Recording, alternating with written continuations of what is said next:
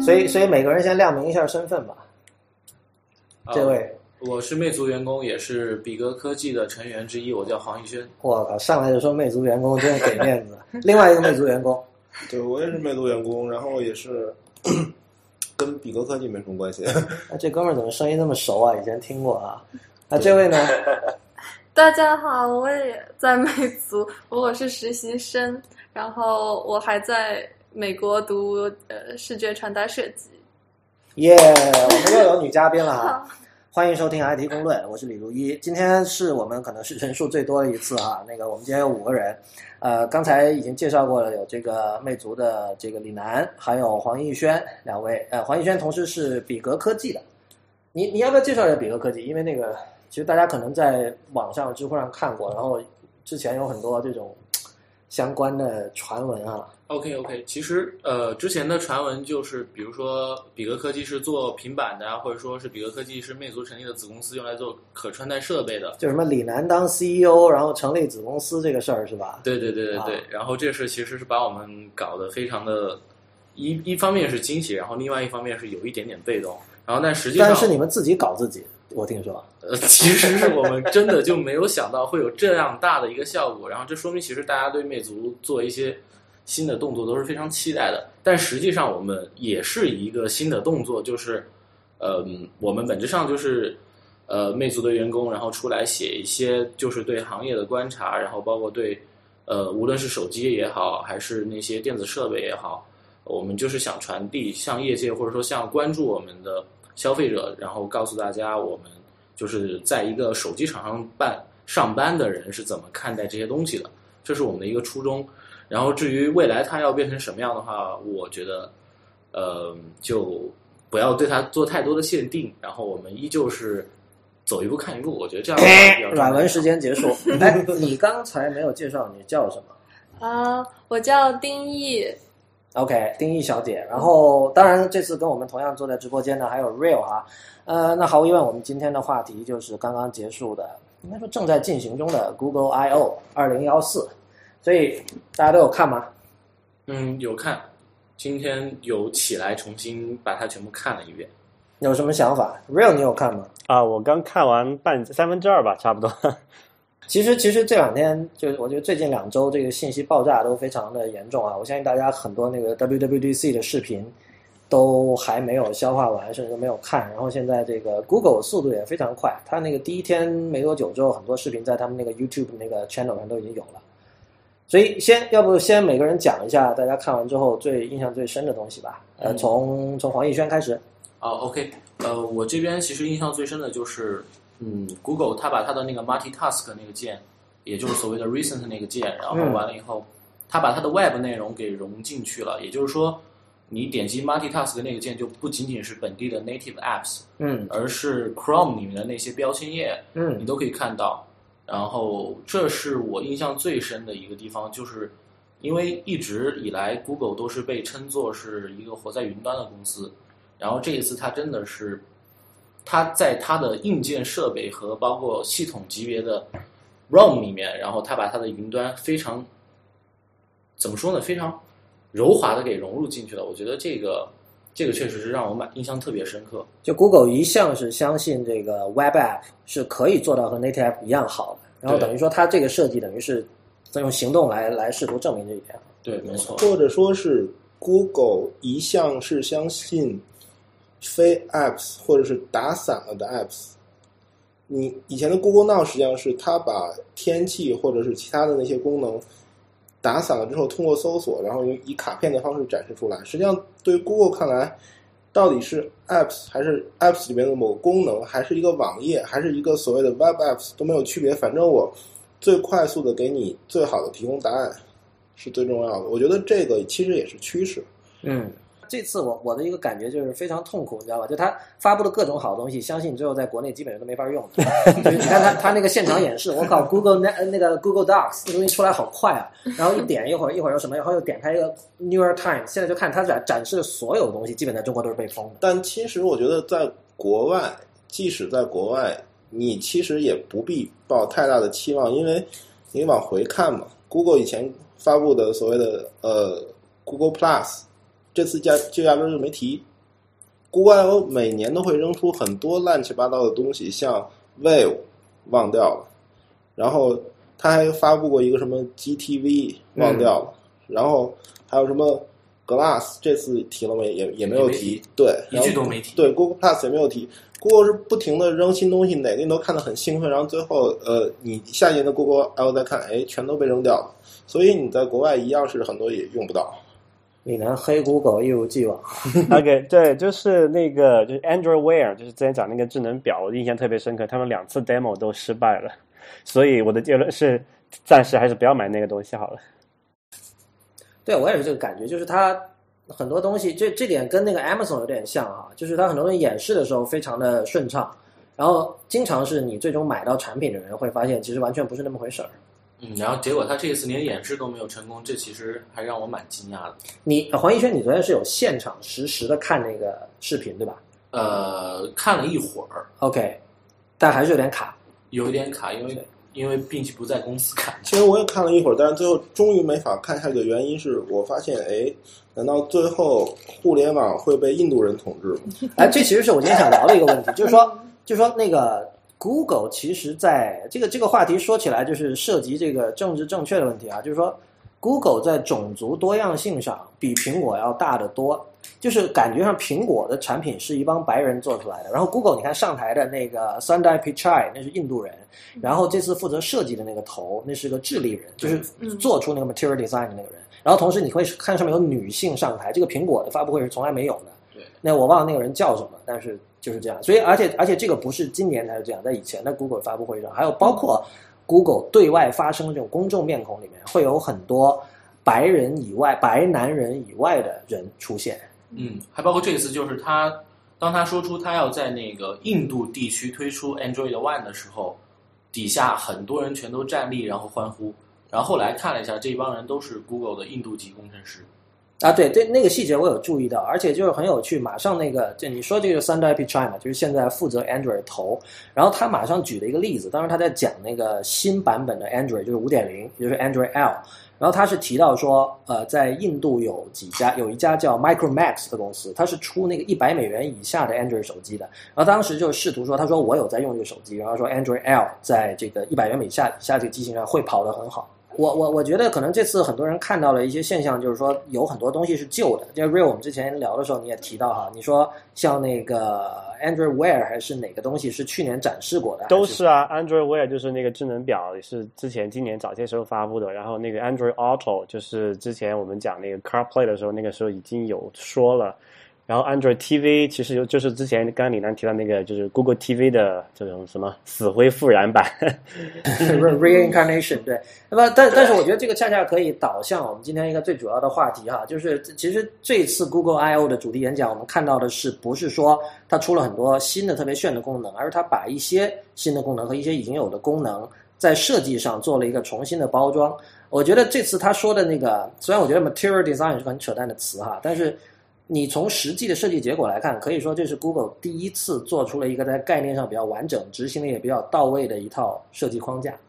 这也是安卓一直被吐，就是被什么 iOS 用户吐槽的一点，就是上面的呃设计太乱啊、然后风格也不统一。然后这次终于有这么一个类似于叫做什么，呃呃，苹果那个叫什么 iOS 开发的叫什么 guideline，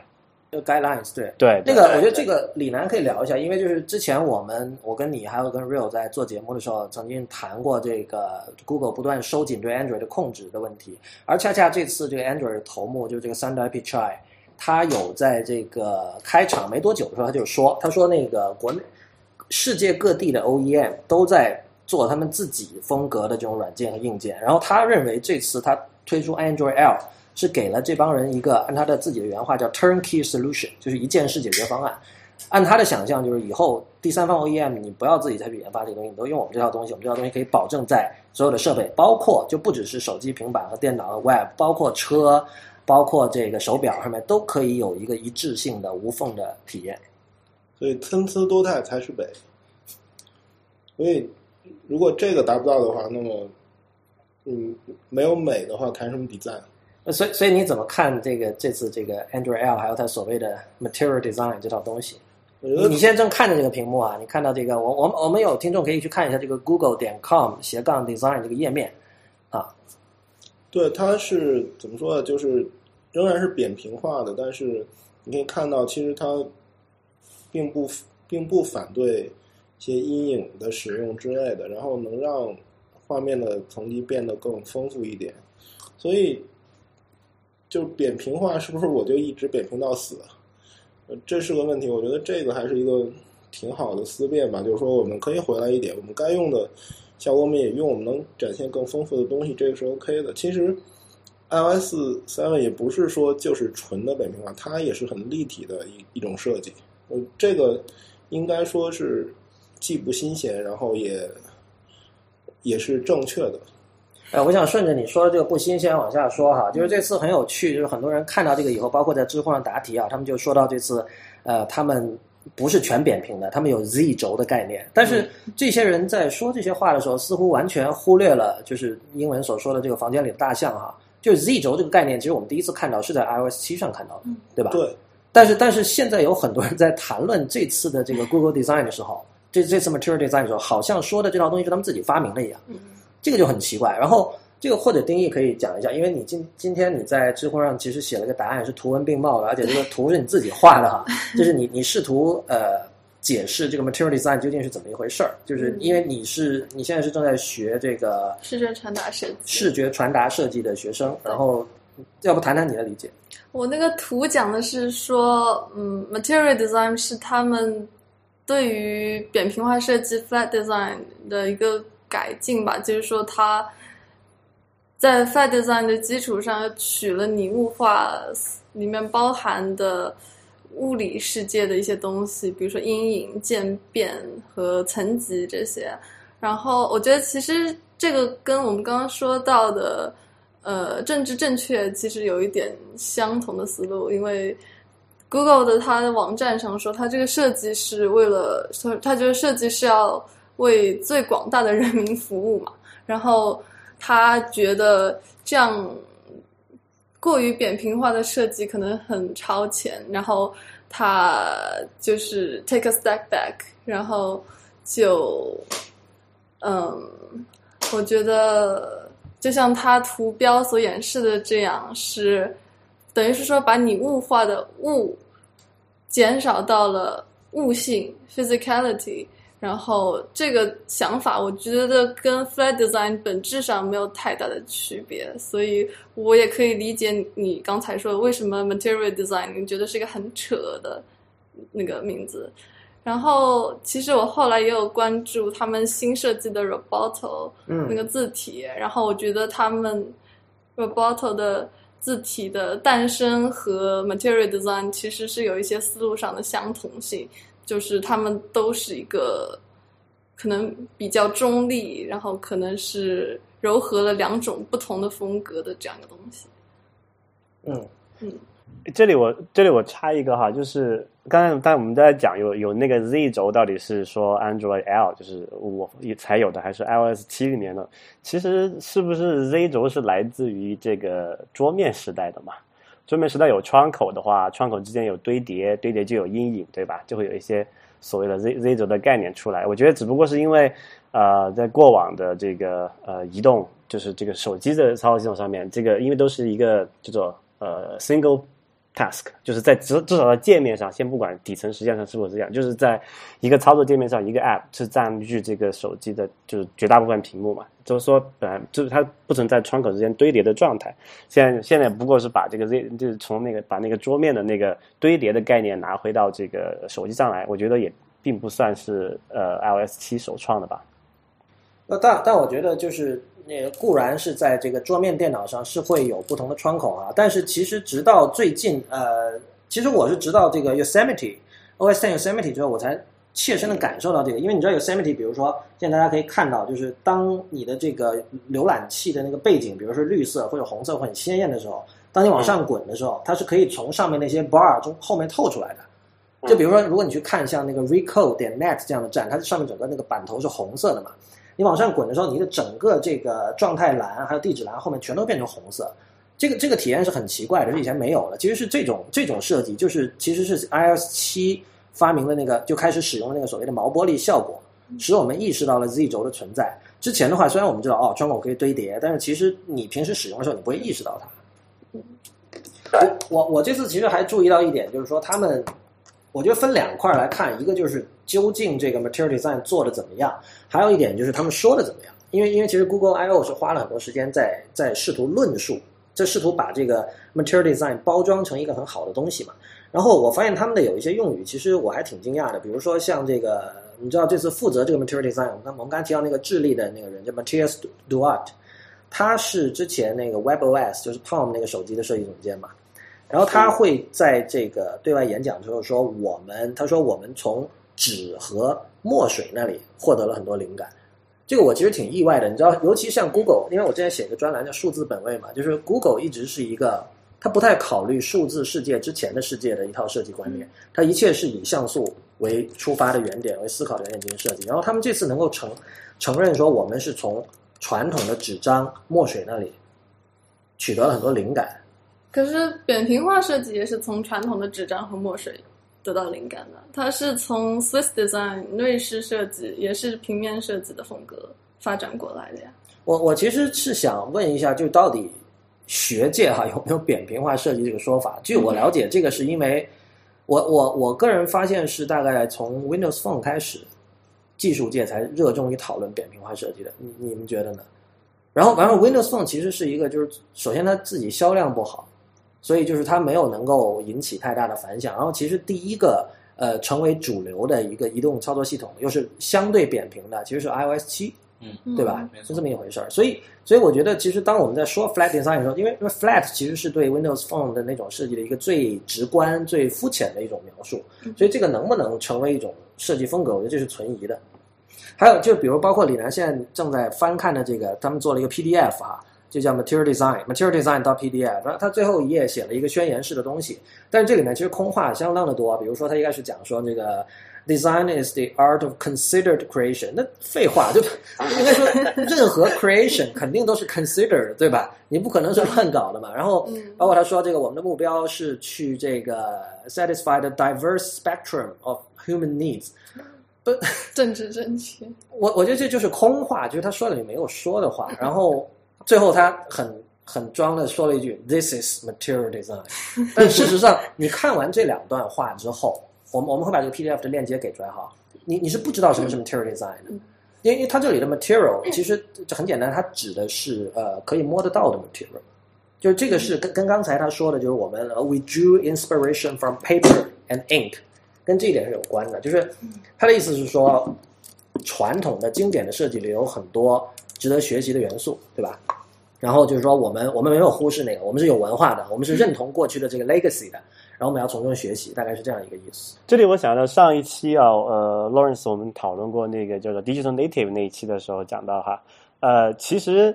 现在这个 digital native 这个设计，不管你是就是不管你是说它是去 scheme 就是去拟物化也好，还是怎么也好，它其实都是要提供一套所谓的这个。呃，叫 grammar，就是设计的语法嘛，就是最基本的那些东西。然后我理解他这次这个就是 material design，这个翻译成什么叫材质设计，对吧？我们先不讨论翻译问题啊，这个 OK，这是呃，anyway，就是 material design，我觉得它首先是要定义出那个就是这个在交互上，在视觉上这个 UI 的这个基础的一些属性是怎么样子。比如说，我看他的那个 Kino Kino 他解释的时候，他说这个它会是一个卡片的东西，他会说有什么可以伸缩、可以折叠、可以翻，对吧？它会有等于是把从拟物化中间提取出那些我们直觉上能够想象的东西，比如说你看到有两张卡，你可能上上下折叠，你可以比如说把它翻过来挪过去，你可以你会有这种主这种比较直观的反应去做这件事情。所以我理解这个 material design 呢，就是就是想真的是把。这个最这个这个整个它是它一个新的设计的这么一个框架，一个 guideline 的最基础的一些元素，呃提呃就提炼出来，然后作为一个呃这么一个呃一个一个规范吧，然后给所有开发者、设计师去遵守。然后对我也注意到这点，而且我我想再往前说一步，就是它这次令我很吃惊的是，谷歌的这个设计则例这个 guidelines，非常非常的具体，它甚至比大家耳熟能详的 iOS Human Interface Guidelines 还要具体。我举一个例子哈，就是。它这次它在力推一种叫 card 就卡片的这样的一种设计元素。这个如果大家以前有看我那个在《靠近日报》写的那个设计词典，我有解释过这个卡片和卷轴的区别哈。那么它这里有一条规定说，cards do not flip to reveal information on their back。就是说你在设计卡片的时候，你不应该设计成那种把那个卡片翻转过来，背后就能体现 more info，背后就能显示更多信息。它它不允许你这么做。就是这个已经是一种，就这种独裁程度，在 Google 那边，我觉得是相当罕见的，因为 Google 一向是开放嘛，就大家随便搞嘛，对吧？然后，但这次我其实是觉得，就是这个，呃，包括这次我在看那个视频的时候，这个智利这个哥们儿，他其实是一个，我从他说话的方式，我感觉他是一个挺愿意控制的一个人，就是他他这套东西就是非常非常的具体，但是我就不知道像这个 Android 设计师社群里面有多少人去。会去愿意去遵循这个，比如说，对啊，或者这边魅族可以提供一些视角吧，因为你们一向是你们是一个深度定制的一个一个典型嘛。所以那个其实 L 七的扁平化，它是有真正关乎用户感受的一些诉求的，比如说，它会那个让文字显示的更清晰，然后让你能非常快速、直觉的来获得你需要的最重要的信息。它做 Z 轴实际上是让你明白各个页面元素之间的关系，让你更容易理解这个应用到底是怎么使用的。所以，当咱们刚才说到了那个 Material Design 的那些假大空，然后它当假大空又配合这些非常细节的规定的时候，非常的难以执行，就是。你是不是要快速清晰的把信息通过一个很好的设计传达给用户？你是不是要用一些可以帮助你的元素，比如说哪怕是 Z 轴或者阴影，来帮助用户很好的理解你使你要使用的东西，最终都是围绕着人，让他们能过得更轻松的东西。这种指针其实类似于我们正在看 Designing for L7 的那个页面，它会给你一个很好的指导，而一个假大空的。定义配合那些非常细节的约束的话，那么其实很难说服开发者就真正去遵循它的。我们在真正做的时候，一定会围绕着这个东西真正跟用户产生什么样的化学反应来决定是否他去做或者不做。嗯。我我我也发现，就是比较这两份则例哈，就比较这两份 guidelines，就是一份是 iOS Human Interface Guidelines，还有这份这次 Google 新出的这个，大家可以到 Google 点 com 斜杠 design 那里去看的。呃，他们的共同点就是他们都有很具体的规定，而且 Google 那份往往甚至可能会更具体。呃，但是 Google 那边呢，它的这种大话，就是那种听起来很高端的话，又会更多。我不知道这次是是因为他们要刚好要开这个会，所以呢，他们要显得自己就是说，我真的觉得就是他们想传递一种信息，就我们不是只是一般工程师，我们也是有文化的，我们也是能够认同过去这些这个人类文明的遗产。我们知道这个包豪斯是好东西，我们知道摩登现代主义是好东西，这些东西我们都认同，而且我们会把它无缝的和我们的这种尖端的技术整合到一起。他们，我觉得这是一种 marketing 上的姿态吧。但是如果你看那个 Designing for Seven 的开篇，他关心的是什么？他关心的是怎么能让用户更简单的使用这些东西。他关心的是用户。这个，嗯，你你说这个开篇，我当时看的时候，我也确实印象很深。因为就是大家如果没看过的话，其实他讲的就三件事，就是很清楚的。一个是叫他们叫 defer 呃 deference，就是说要要要向内容低头嘛，对吧？就是他他举出那个例子，就是 iOS 六的那个天气 App 和 iOS 七的天气 App，就是。iOS 六，大家如果还记得的话，以前是有有个卡片，然后周围有黑边的。然后现在他们就觉得其实没有必要有黑边，对吧？就是其实你可以把尽量多的像素用来显示内容，把那个我们称之为英文叫 Chrome 的东西边框东西尽量的减少。还有一点就是那个 clarity 清晰度，还有个就是这个深度 depth。而 depth 这里其实指的就是 iOS 七开始使用这个 Z 轴这个概念。嗯，我能插一句吗？就是其实早上的时候，我跟我们就是 Flyme 团队的就是视觉设计的负责人 Chris 陈曦。呃，我跟他聊过，然后完了以后，他当时说的一个就是，他非常担心谷歌会把这种卡片式的东西，就是开发者会把这个东西给滥用。嗯，因为在去年的 I O 的时候，谷歌在 Google Google Plus 上已经推了这个就是卡片式的设计，然后他就是晨曦过去去翻了一下谷歌那边的 Design Guideline，嗯，其中提供了四十一项卡片设计的参考。然后他当时就懵了，就说到底要用什么？然后后来就，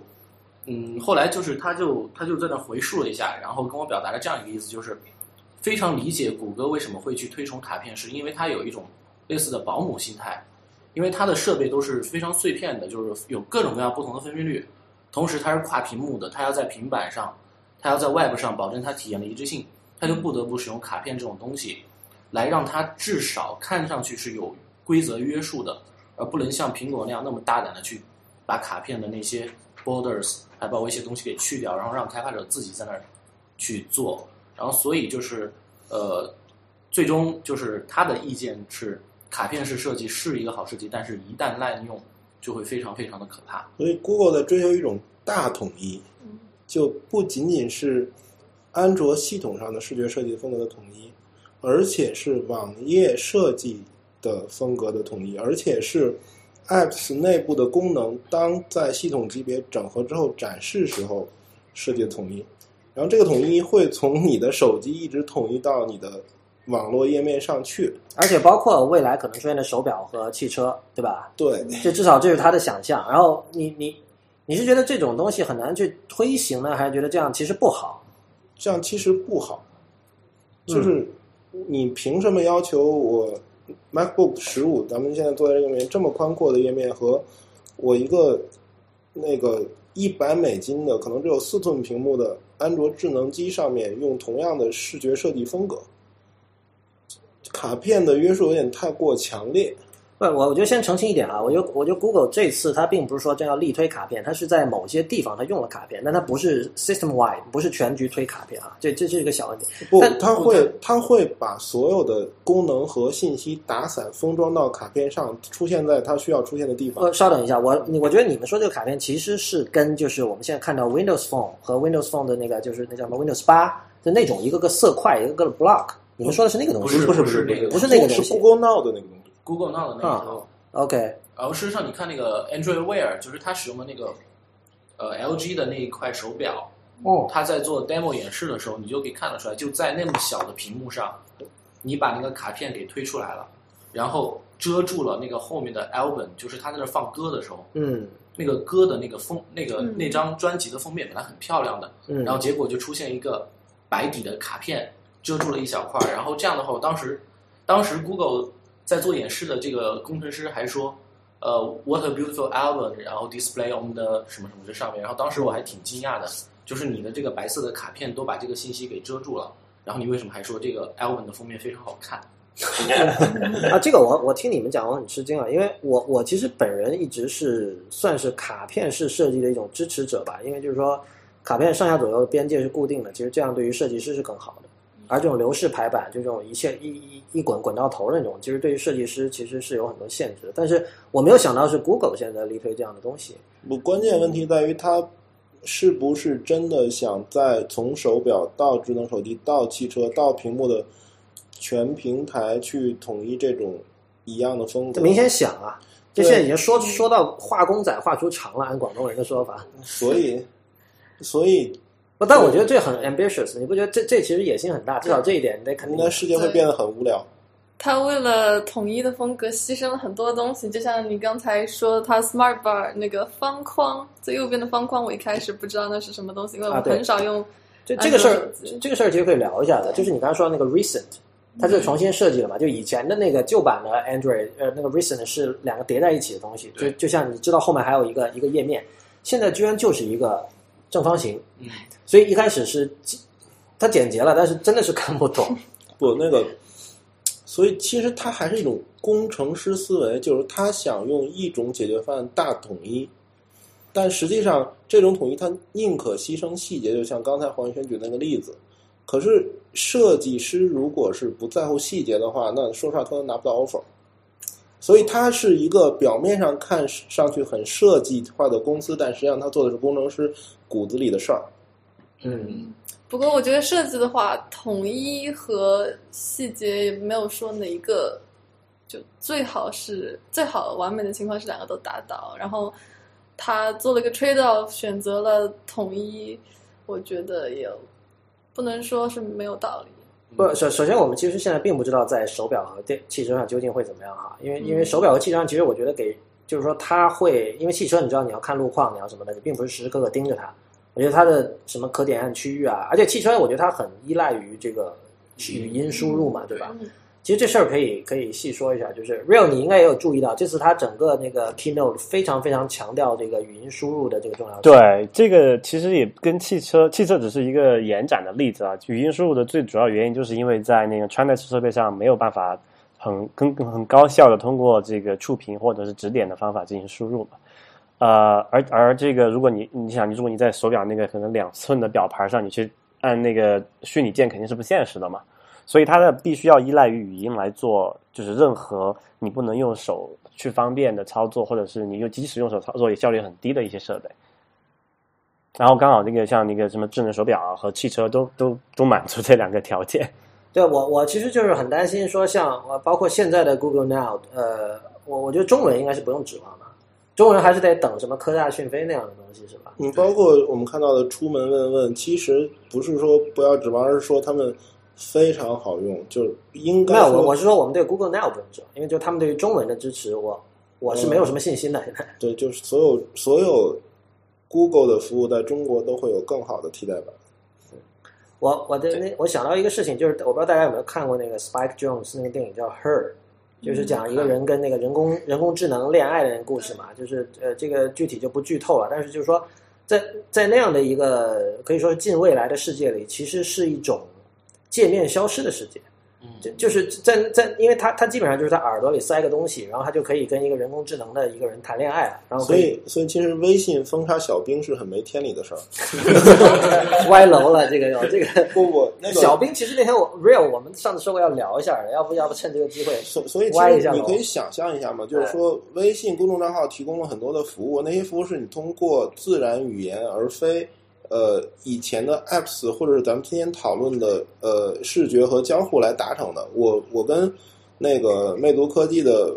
微博账号说说那个哦，我想要一个什么什么样的电话号码，那它可以分析出来，并且给你返回一个魅族的客服电话，这是很自然的交互。那这种自然的交互配合小兵这种人工智能，就是说我们微信的好友里面也有可以服务我们的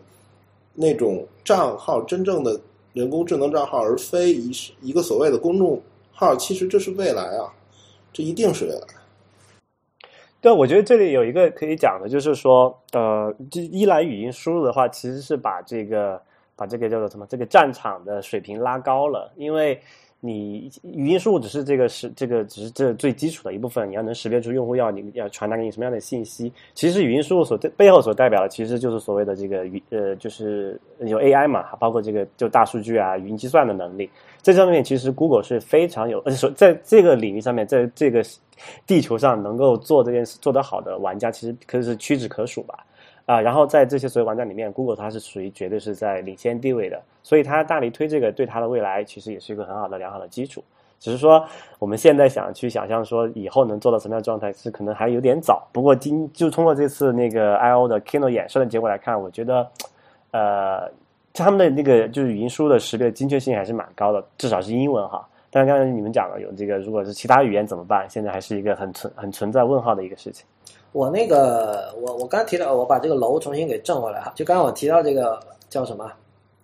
李楠，你有点搜索这个 w o l f r m Offer，让我搞得我想说 Over w o l f r m Offer。对啊，就这个东西才是 Google 的竞争者继续歪楼。对啊，不，但 w o l f r m Offer 是另另另一种东西了。呃，它不是，它是支撑语音识别技术背后的 AI。这个这个东西才是真正的核心技术。所以知乎未来也是这样的。嗯，怎么又扯到知乎了？为什么会扯到知乎的？知乎没法机器学习。那个，我我就说啊，就是我那天看到我听 Ben Thompson 他们那个播客有有一点，我觉得挺有趣的。他说，等到 Her 的那个世界来的时候，是不是苹果就没有优势了？因为苹果的优势是它做那种我们摸得着的东西，做的哇特别赞。然后在 Her 的时代，其实界面已经消失了，那个时候就是 Google 的世界了。但是你看，嗯，iOS 七的那个 Human Interface Design，你会发现苹果有一个非常超越 Google 的一个核心理念，就是说我永远都是关心人到底是怎么跟我的产品做做交互，无论是语音还是呃触屏，而且他的感受是什么样的。这一点实际上你在今天的 Google I/O 上仍然是看不到的。苹果那么说，但是他要他真的要去做这种 AI 类型的，像 Google 呃像 Voice 啊那种东西，我觉得其实它还是挺失败的。所以咱们才要说 Work from Alpha，就是说这个东西不是 Google 的，而且这个东西跟苹果的合作很紧密。所以我觉得这个东西一定是会被卖掉的吧？一定是那那这个东西不一定卖给 Google。是啊，嗯，哎，我有一个问题啊，就是说，你知道这个我们做 IT 攻略，我跟 Real 经常被人骂果粉，然后就是说我们对 Android 一无所知，所以这次我们找二位来，就是希望你们多谈谈 Android 的事情。然后李楠，你现在拼命把这个话题往苹果那儿扯，这是什么意思？就就因为实际上呃，我既不是果粉，也不是 Google 粉，我两不，边都骂你也被。人骂果粉的呀？你跟我们一样，你不要觉得你好到哪里去，好吧？但但是那个 Google 黑这也没跑，这是已经被公认的了。对，嗯，黄奕轩，呃，我我也是果粉，你也是果粉，开玩笑，开玩笑，其实我都不粉。呃，我本质上来说，我是个黑莓粉丝，你是个黑莓粉丝，请解请解释一下。因为我迷恋实体店的那种回馈的力感，嗯，比较相信这个。就已经落后三代了。咱们现在在说语音，然后前面在说触屏，然后你还在那儿弄全键盘。啊，说回刚才那个语音那件事情哈，就我我我看了那个《Her》那部电影哈，就是我不觉得语音会是未来的这个所谓的主流的呃叫什么唯一的交互方式吧。呃，其实语音的那种，就其实你只是想一想，语音的这个带宽和这个输入速度，就输入输出的速度都挺低的。这个带宽不是指传输的速度，而是是说你人能在一分钟内讲通过语音讲出多少信息，然后你能够在一分钟内通过听能听到多少信息。这是一个设计上的悖论，就是说你关心的真的是效率吗？就小兵是个很好例子，大家为什么那么愿意跟小兵去说话？因为他关注的是情感。产品设计如果真的能让你比以前用的更舒服，能让你对服务你的 AI 产生感情的话，那效率是不是最重要的因素？效率当然是最这当效率当然是最重要的因素，这这个是工具，这不你如果我们都觉啊得效率最重要，我们其实就不会做播客了。说实话，因为播客显然是传递信息的一种低效的方式。对，这里正是这个问题，我我要我要解释的就是这一点。比如我们做播客，我们老是讲我们这个是湿货，呃比较多，干货比较少。为什么？其实，在某种程度上，我也是讲，就是刚才你来讲的，我们这个是重视感觉，重视这个主观感受，而不是说我们要做一个很客观的分析评论还是怎么样。我们是就是聊一聊个人的这种所谓的呃主观的一些感一些东西。但是你作为一个工具，你作为一个就是辅助工具啊，是你帮助一个人做的做的事情，你通过语音这种介质去传达的信息的量始终是有限的。举个很简单的例子，假设我要去我要去做通过这个语音搜索一下啊，不就是我要在这个假设我这这个假以后就是用这个什么智能手表哈，我要去买个东西，我要比价，然后你猜他会他会给我怎么样？他会就我问他说这个是叉叉叉什么东西多少钱，就哪里买比较便宜，他会给我一串东西，然后他会念给我听，对吧？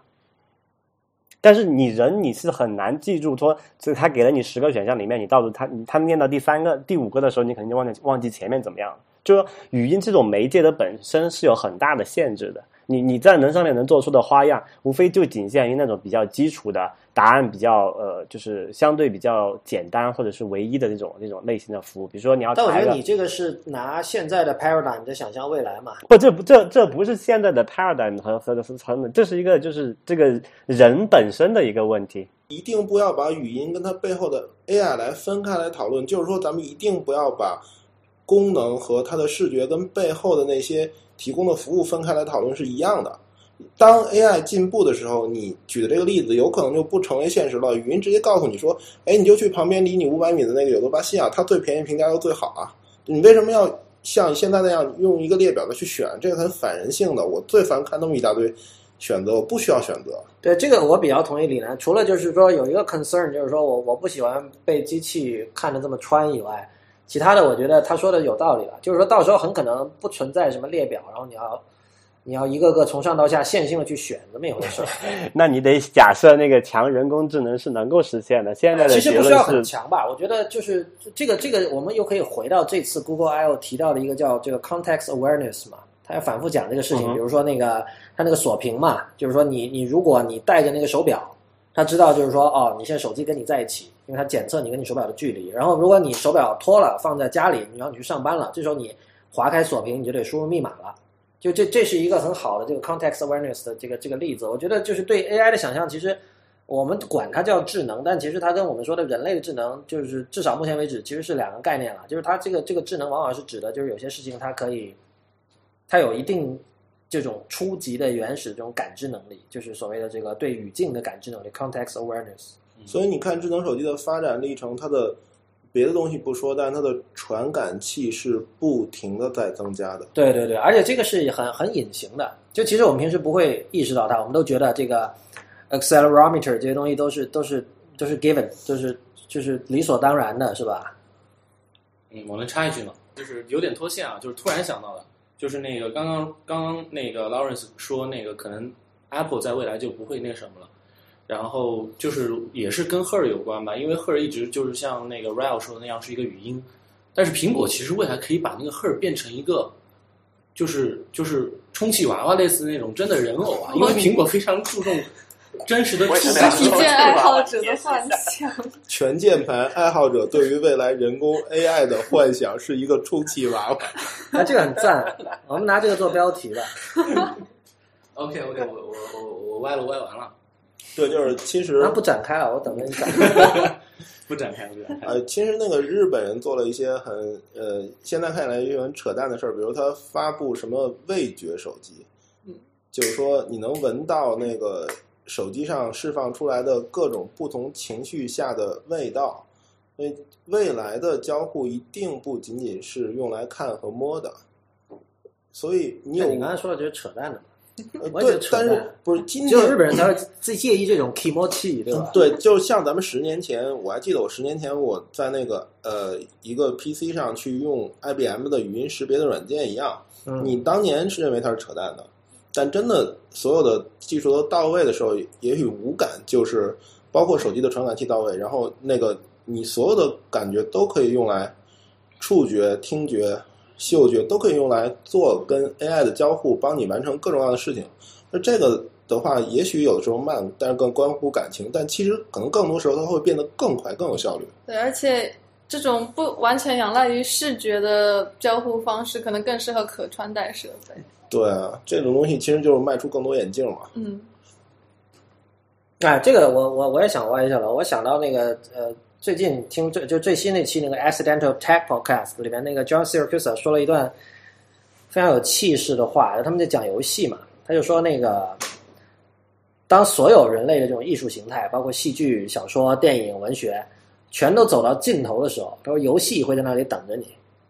就他想象的这个可能是就是我在我们这个有生之年看不到的一种景象，就那个时候游戏已经完全的可以模拟现实了。就是那个时候，就是以前所有八十年代那种陈腐的那种虚拟现实的想象，什么什么虚拟性爱，诸如此类的东西，全都已经可以像我们今天上网一样这么简单的做到了。就那个时候的游戏会是一种什么样的状态？他会觉得那个时候就是所有其他的这种人类的这种创作形态都可能都已经崩溃了的时候，但是游戏会在那儿。我插一句，这个其实已经在我们中国已经实现了，这就是那个起点和包括甚呃起点这上面你都可以看得到，这这个东西就是在网文小说流派里面叫做无限流，就是你、啊还有还有另外一种叫 对 Mugen，另外一种叫做就是网游小说、网游网文，然后大致就是跟跟 Lawrence 说的那样，就是人类走到所有东西发展到尽头，就是在游戏里面无尽的去循环你的真实生活和虚拟生活。嗯，这个东西其实对，无论是那个 Matrix 或者日本有一个更萌的漫画叫做《夏日大作战》，哦，看对，它是它也是嘛，它有一个完全虚拟的世界，但那个世界里什么都有，包括你在民政局的登录的信息都可以去那里办，然后什么水电费都可以在那里交，然后其实那个那个时候的那种东西，真的就是游戏嘛，这个定义被偷换了。呃，作为我们这里看动画和漫画看的最多的人，丁义，丁义，你是不是应该马上举出十个类似的例子啊？呃，我怎么是？嗯，我觉得《夏日大作战》是一个我印象比较深的例子，但是它最后还是回归到现实世界了吧？对，我觉得，我觉得这是日本文化一个特别有意思的事情，就是它深入到那么深的科技，去幻想了那么未来的一种全方位的代替你真实生活的环境之后，最后还能回到呃，就是真实的草坪上大家可以泡泡温泉的那种特别原始又自然的感情上去，这个是还是一个挺了不起的事情。就是他们很早就做到了这次 Google 在这个 I O 上所，就是至少在那个 Material Design 那套宣言里想要做到的东西是吧？就是把把这种所谓的经典的设计元素和最尖端的科技结合在一起。其实我觉得他们真的是把乔布斯那句已经被说烂了的人文和科技的那个十字路口，用自己的写的很不地道的英文重新说了一遍。对，就嗯，如果还说夏日大作战的话，其实那个你看起来他讲的是科技，然后最后回来他讲的是自然跟亲情，然后他把这些东西都放到一起来做的话，就会让这个片子特别的有思辨。嗯我觉得我们今天歪楼歪的这么厉害，其实挺有说明意义的。就是说，其实 Google 这次发的东西跟中国的 Android 世界好像真没什么关系，是吧？跟中中国没有人会理它，对，跟印度比较有关系。就是说，哈，印度至少至少至少那个三代 Pichai 已经说他们跟三家手机厂商已经，印度三家手机厂商已经有合作关系了。，啊这个其实那个低价智能机的那个普及，还有它速度的提升，这已经不是什么新鲜的事儿了。因为 MTK 平台，还有包括 华为的海思平台，他们都会在最近推出一系列的呃运算能力非常强大的低价的平台，嗯，所以这个东西不会只有印度人才能做得出来，中国人一样做得出来。不但说真的，如果至少像我们在发布会看上上看到的这种 Google Design 这种风格，在这种几百元、一千多人民币的这种低端智能机上，如果能做到它有它的百分之六七十，其实都很赞了。因为现在的那些低端 Android 设备的这个整个设计真的是就是，你知道就没有设计啊。啊，这里插一个哈，就是刚才我想起那个 Kilo 里面他们提到有很有意思的事情，也是跟刚才讲的那个跟谷歌中国呃跟中国关系不大，但是有有有有莫名的一关系的事情。那个那个 Sundar Pichai 他提到那个 Google Play Services 这个东西在的这叫什么？就它的最新版本在的这个市占率大概是百分之九十几，具体数字我忘了。这个数字很让我吃惊，因为就说呃，我们之前大家一直吐槽说那个就安卓的那个版本哦，就老旧版本很多嘛，版那个很碎片化很严重。但是呃，后来就有人说法，就说谷歌它它把安卓的更多的那些核心服务啊，比如说像什么地图啊、推呃推送通知啊，那个乱七八糟都整合到它自己的这个叫做 Google Play Service 里面，然后。这个 Google Play Service 是可以独立于那个安卓版本本身是可以独立升级的嘛？就我我不知道你们怎么，你们就是从特别特别是魅族，因为你们也是做这个安卓的这个东西，你们怎么看这个 Google Service 在这它把很多的服务挪过去，然后去通过这种方式去解决这个碎片化的问题？它能绕过防火墙？可以，你确定以后也可以？以后不一定可以，但是现在至少魅族手机是预装 Google Services。不是，就是说它整个的那个推送框架，它这 Google 这种推送有风险的，因为它在中国大陆的服务的稳定性，因为某些原因吧，它有各种各样的问题，所以其实这个东西应该说，对于所有智能设备的推送这件事儿，各个厂家，至少中国的智能手机厂家会做自己的方案。这个东西啊，不仅仅是技术问题了，嗯这个东西其实是一种商业利益。对对对，你，你的推送意味着你对用户的控制力，你对用户的控制力意味着用户的价值，就是对你而言用户的价值。所以 Google 说：“OK，我把这个东西完全的统一到一个平台上，你们全都这么给我推，是技术上合理的方案。但是可能更多的 Apps 不愿意接受，因为它。”不愿意接受基于这个方案的各种限制，这种限制会让他接触用户的难度增大。哎，这次你那你们几位看完了那个就是那个表的那几个演示了吗？你觉得怎么样？我我还没来得及看，没来得及看，但是我我大概看了一下，就是还是那句话吧，就是我不知道实际用到之后和它演示的有没有，而且而且那个表看起来跟以前三星出的那个什么什么 Gear，就是很糟糕那个东西，没有什么太大的区别。它还出了两代了，那玩意儿。对啊，对啊，它出了第一代，三星那个 Gear 出了第一代是基于安卓，然后它又自己搞那个叫什么呃 Tizen 那个平台嘛。我我我觉得就是手表有可能是一种那种就是大家拼命的意淫，但到最后就发现其实不是什么大不了的东西。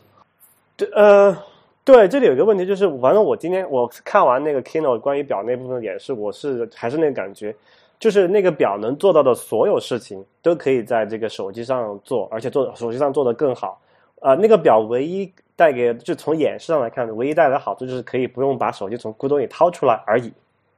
嗯，所以我我不明白，我在这种情况下，我为什么要多买这么一个设备？我还担心它去充电，然后掉了什么乱七八糟。Google 给了你一个理由，Google 用一个数字来给人理由，说呃，Google 用的数字是一百六十五，他说人每天从裤兜里掏手机的次数是一百六十五次，然后他觉得这个数字可能这个数字我又应该是这个数字啊，然后他认为这个比较的费力吧，所以他认为有一块表可能会比较好。我觉得这这绝对是属于叫什么第一世界的问题。Google 做了很多跟苹果很像的事，你没发现？那个 Out 汽车，然后那个 Health Kit，、对，这这次其实很多都很像，就所以这个涉及你上一期节目有讲到一个，就是各种设备的无缝整合了。我觉得这个其实是现在一个大体的时代精神吧，就是两家都在做这种事情，而且这个你你从用户角度说好慢啊，就是你知道吧？从零七年第一代 iPhone 出已经七年了，然后现在其实大家用上这种平板和智能手机都很久了，而且现在才开始做这种事儿，这有时候其实让人感觉到有很多时候这个科技的进步会比想象中还慢，那你那是因为你置身其中，有可能吧？嗯，好吧，那那个我们今天节目就到这里结束，非常感谢几位嘉宾哈，呃，黄奕轩，比格科技，然后这个李楠，呃，魅族科技的这个副总裁，然后丁毅现在在魅族做实习设计师，还有我们的常客 Real。那么也欢迎大家在我们的社交网络关注我们，我们在新浪微博叫 IT 公论，公平的公，论点的论，在 Twitter、Instagram 还有微信公众账号都是叫 IT 公论的全拼。谢谢大家，我们下期再见。